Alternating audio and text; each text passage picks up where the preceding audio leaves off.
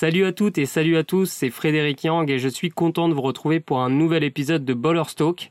Aujourd'hui je suis tout seul, donc on va revenir à un schéma classique, c'est-à-dire que je vais aujourd'hui vous donner des conseils liés à votre pratique et le thème de l'émission, c'est 5 conseils pour bien réussir sa nouvelle saison.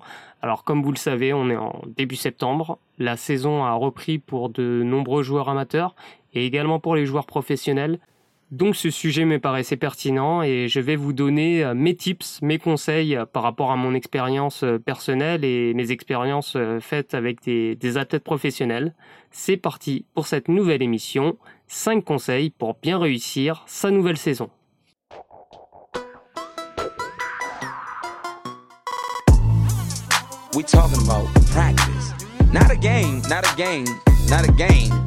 Talking about practice.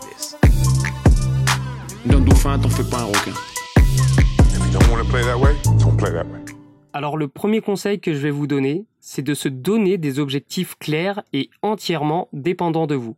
Bien définir ces objectifs n'est pas une tâche aussi aisée qu'elle puisse paraître, ça demande une expertise, et bien souvent les objectifs individuels que l'on se fixe en début de saison sont flous, pas toujours réalistes et pas toujours dépendants de nous-mêmes. Ce qui est problématique avec ce type d'objectif, c'est que la motivation va être plus facilement vacillante. Vu que le point d'arrivée n'est pas clair, c'est plus facile de se perdre en chemin et de vouloir abandonner.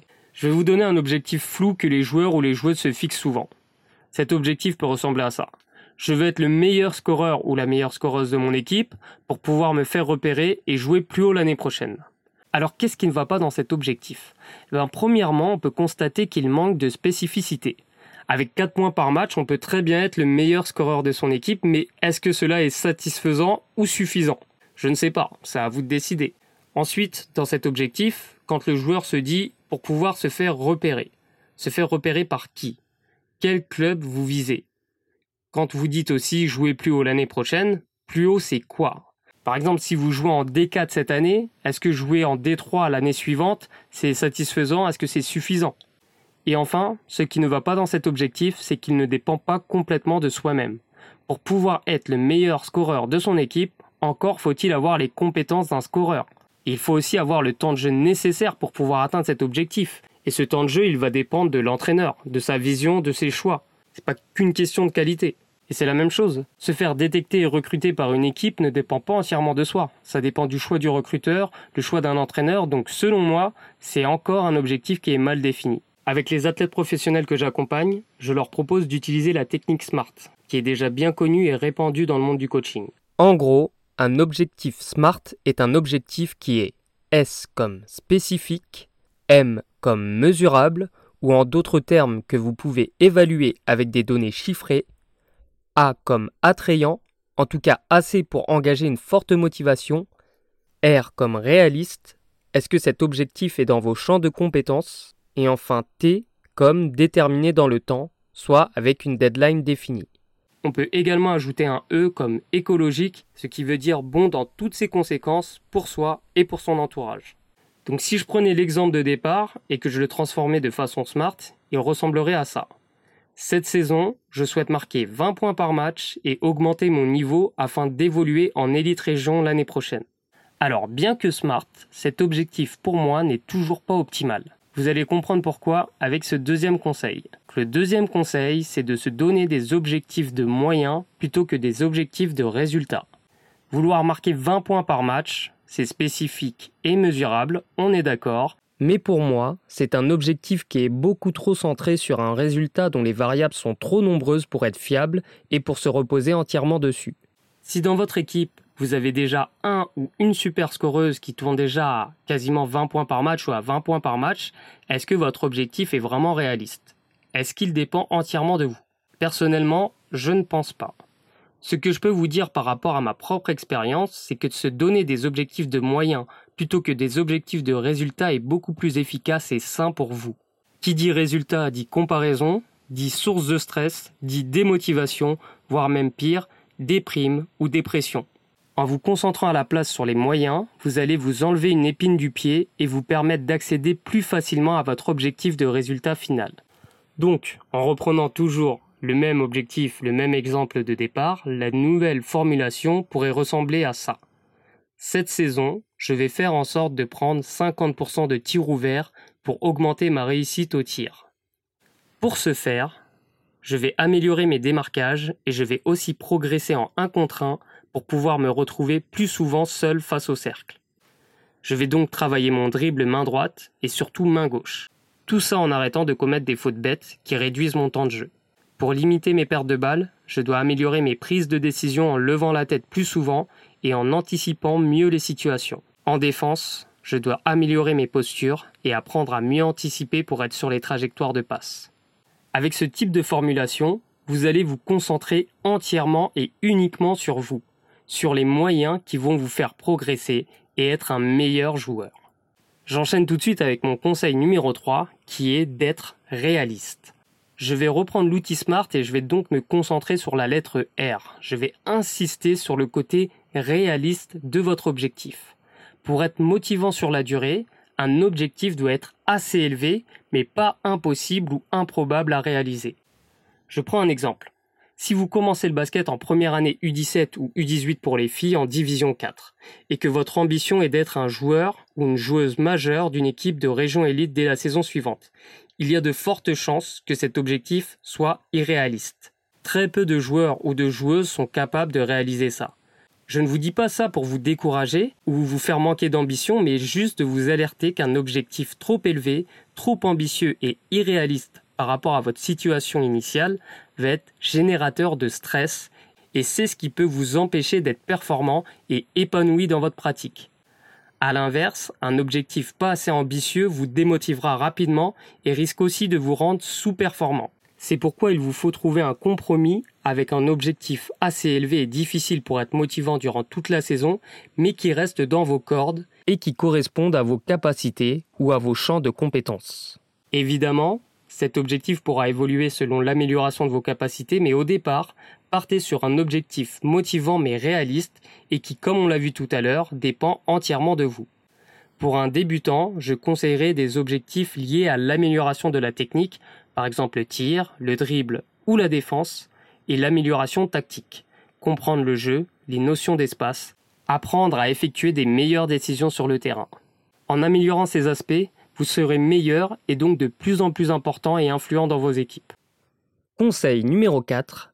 Faire preuve de patience et d'empathie envers soi. Une saison, c'est long, très long, sauf que beaucoup l'oublient et se découragent après seulement quelques semaines parce que les choses ne se passent pas comme prévu. Là encore, cette démotivation peut être liée à un objectif de base trop élevé. J'ai conscience que c'est très difficile pour des adolescents ou des jeunes adultes d'avoir une bonne estime de ses compétences parce que bah, cette estime est biaisée. Globalement, c'est la même chose pour les adultes, mais il faut juste rappeler que les adolescents sont en phase de transition, à la recherche de repères, à la recherche d'identité, à la recherche d'estime de soi et malheureusement, d'autant plus dans cette ère des réseaux sociaux, on va s'estimer en se comparant aux autres. Et ça, c'est terrible pour le développement personnel, qu'on parle de basket ou de vie générale. Donc mon conseil, c'est de vous traiter, quoi qu'il arrive, comme votre meilleur ami. Ça ne va pas vous rendre soft, au contraire, ça va vous aider. Il y aura assez de personnes qui seront dures avec vous, donc ne faites pas partie d'eux ou d'elles. Alors, une chose est sûre, c'est bien d'être exigeant. C'est même nécessaire pour être performant, mais c'est tout aussi important de se traiter avec respect et de s'encourager quand ça ne va pas.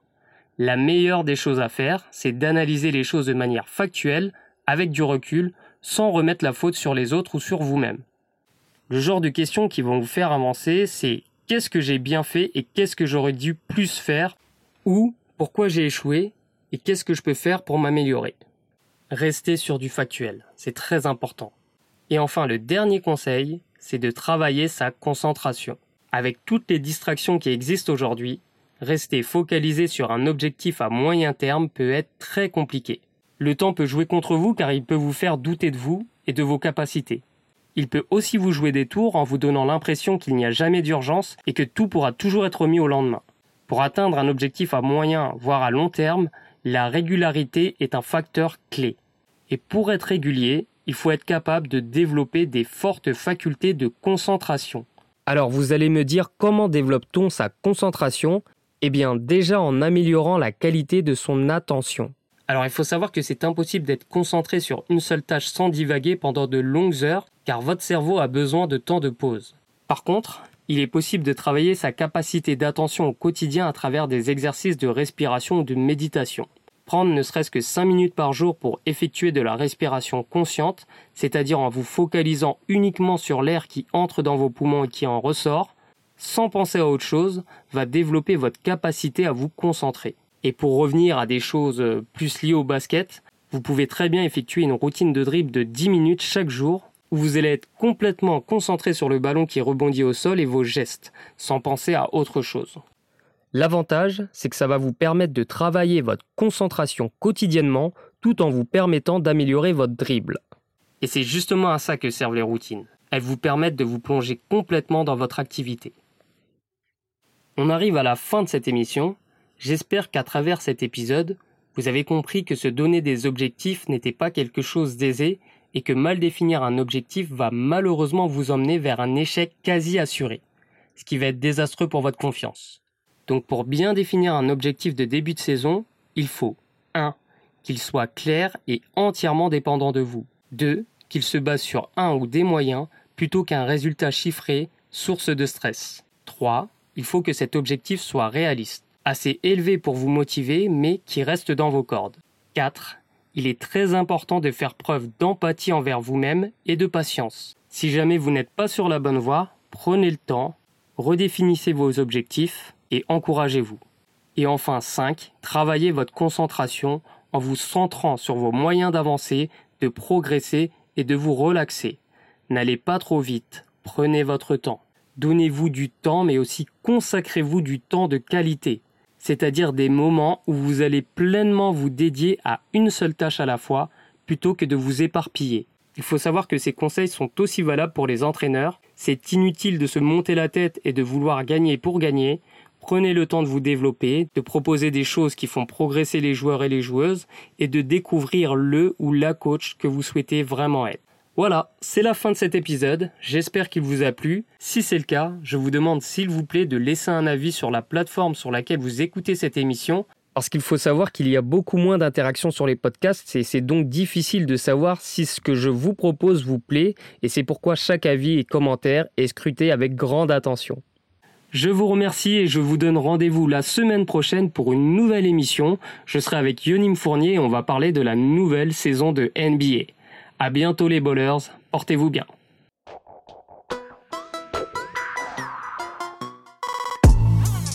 We talking about practice. Not a game, not a game, not a game. We talking about practice. D'un dauphin, t'en fais pas un requin. If you don't want to play that way, don't play that way.